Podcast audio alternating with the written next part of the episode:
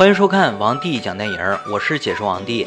今天王帝给大家讲一部人类世界被毁灭，幸存者只能去地下建立微光城市生存的科幻剧情电影《微光城市》。废话少说，让我们开始说电影吧。话说，在未来，地球遭到了严重污染，地面环境已经不适合人类生存。为了延续人类的生命，科学家们建设了一座巨大的地下城，这座城市名叫微光之城。微光之城在地下，没有白天黑夜之分，城市里面到处挂着灯泡照明。一台巨大的发电机是城市的支柱。不过，城市的设计寿命只有两百年，科学家们还留下一个盒子，里面是离开微光城的路线，并交给历任市长保管。但是第七任市长意外死亡，盒子也就堆放在某个角落里，慢慢不为人知。正如历史的兴衰荣辱，宇宙间没有什么是永恒。随着城市运作近两百年，维持城市电能的巨大发电机渐渐能源枯竭，城市逐渐出现停电事故，而且次数越来越频繁。对黑暗的恐慌不可避免地开始蔓延。杜恩一直想成为一名电工，挽救城市的发电机，但是在这里，职业都是由抽签决定的。杜恩在职业抽签仪式上抽到了邮差的工作，非常失落。而好友丽娜想成为一名邮差，这样他就可以随意畅游于城市的各个角落。可最终却抽到了管道工，于是两人交换了工作。丽娜如愿的成为了一名邮差。虽然管道工和电工不同，但也非常接近，两者都是负责维护城市运作的重要角色。杜恩对管道工的工作还是比较满意的。这一天，丽娜在家里发现了一个老旧的金属盒子，家中年迈的祖母告诉她。这个盒子隐藏着一个关于这座城市的终极秘密。由于时间久远，里面的内容已经看不清了。丽娜找来好友杜恩一起分析，两人如同柯南附体，推理出这张纸竟然是城市建设者留下来的，上面告诉了人们如何离开微光城市的办法，而且里面有张不知道什么作用的透明卡片。杜恩突然想到，自己在修管道时，在一条管道的尽头发现了一扇门，也许那里会有线索。两人很快就来到了管道尽头，正准备撬门，一只巨型鼹鼠出现，打乱了他们的计划。这么大的鼹鼠实在太吓人了。好在鼹鼠头脑简单，被两人一绕就弄得晕头转向。杜恩和丽娜成功从鼹鼠的血盆大口中逃脱。这边市长召开大会，声称城市食物紧缺，让大家节约粮食。可是丽娜却撞见好友小美藏了一大袋稀缺食物。丽娜质问小美：“食物从哪里来？”逼问之下，小美承认食物是男友送的，而小美的男友正是丽娜和杜恩那天在管道大门那里碰见的人。为了弄清楚门后究竟有什么秘密，杜恩和丽娜再次来到管道里。他们打开门后，发现这里竟然藏的全是食品酒水，而屋子中间是酒足饭饱、正在酣睡的市长。两人不敢有动作，只好轻手轻脚地离开了。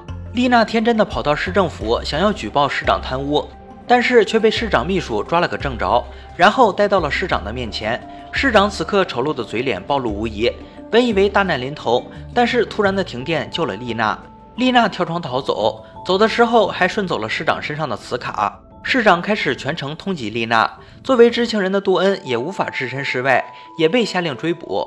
丽娜和杜恩在花房女工的帮助下逃过了缉拿，两人决定寻找新的希望，逃过微光城市。逃跑开始之前。丽娜趁市长开会，偷偷带走了妹妹。根据盒子里的线索，三人来到发电厂。原来柜子后面就藏着离开的小船，但是必须关掉正在运转的水车，否则根本无法通过河流。丽娜和杜恩来到紧急控制室，发现原来从市长那里顺来的卡片就是控制台的钥匙。杜恩利用控制台想让水车停下，但是年久失修的水车竟然卡住了。关键时刻，老管工出现，帮助他们修复水车。利用强大的水浪帮助小船通过了运转的水车。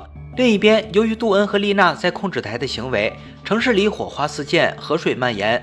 市长见状，急忙丢下市民，跑到自己的储藏室里。没想到鼹鼠竟然也在这里。贪心的市长被鼹鼠一口吞下，得到了报应。杜恩三人顺着地下河一路漂流，终于到达了河流尽头。根据城市建设者留下的提示，他们终于通过洞口爬到了地面。可是地面上一片黑暗，和人们传说中的一样，他们感到非常失望。三人一路颠簸，在草地上累得睡着了。次日清晨，他们终于见到了冉冉升起的太阳。他们第一次不是从书本上，而是真实的见到了太阳。此刻才知道，天空竟然是蓝色的。很显然，经过两百年的时间，地球已经恢复了生机，变得再次适合人类生存。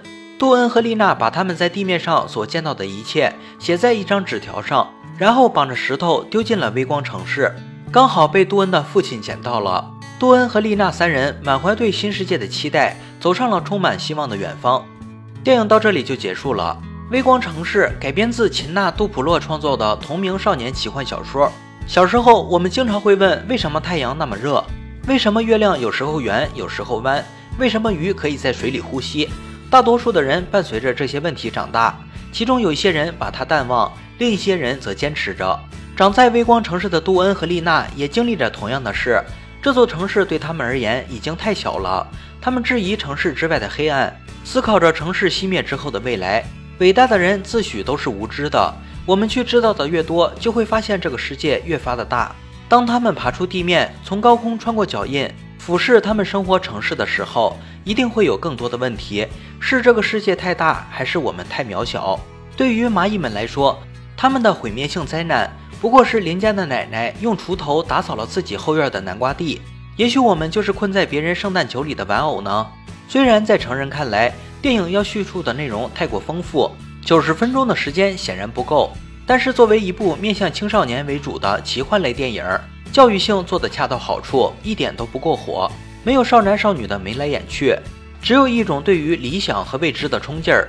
看完诸多类似的电影，不禁让人感叹：美国对于孩子的教育程度远非其他国家可以比拟。从学校、从生活、从法律，甚至从电影的角度，保护孩子不仅仅是物理方面使其不受到伤害，精神和思维开放往往更为重要。我是安哥，一个浓缩电影精华的解说，每天会给您带来一部精挑细选的电影。扫描我的二维码，会收到一手更新，还有更多精彩视频等你来发现哦。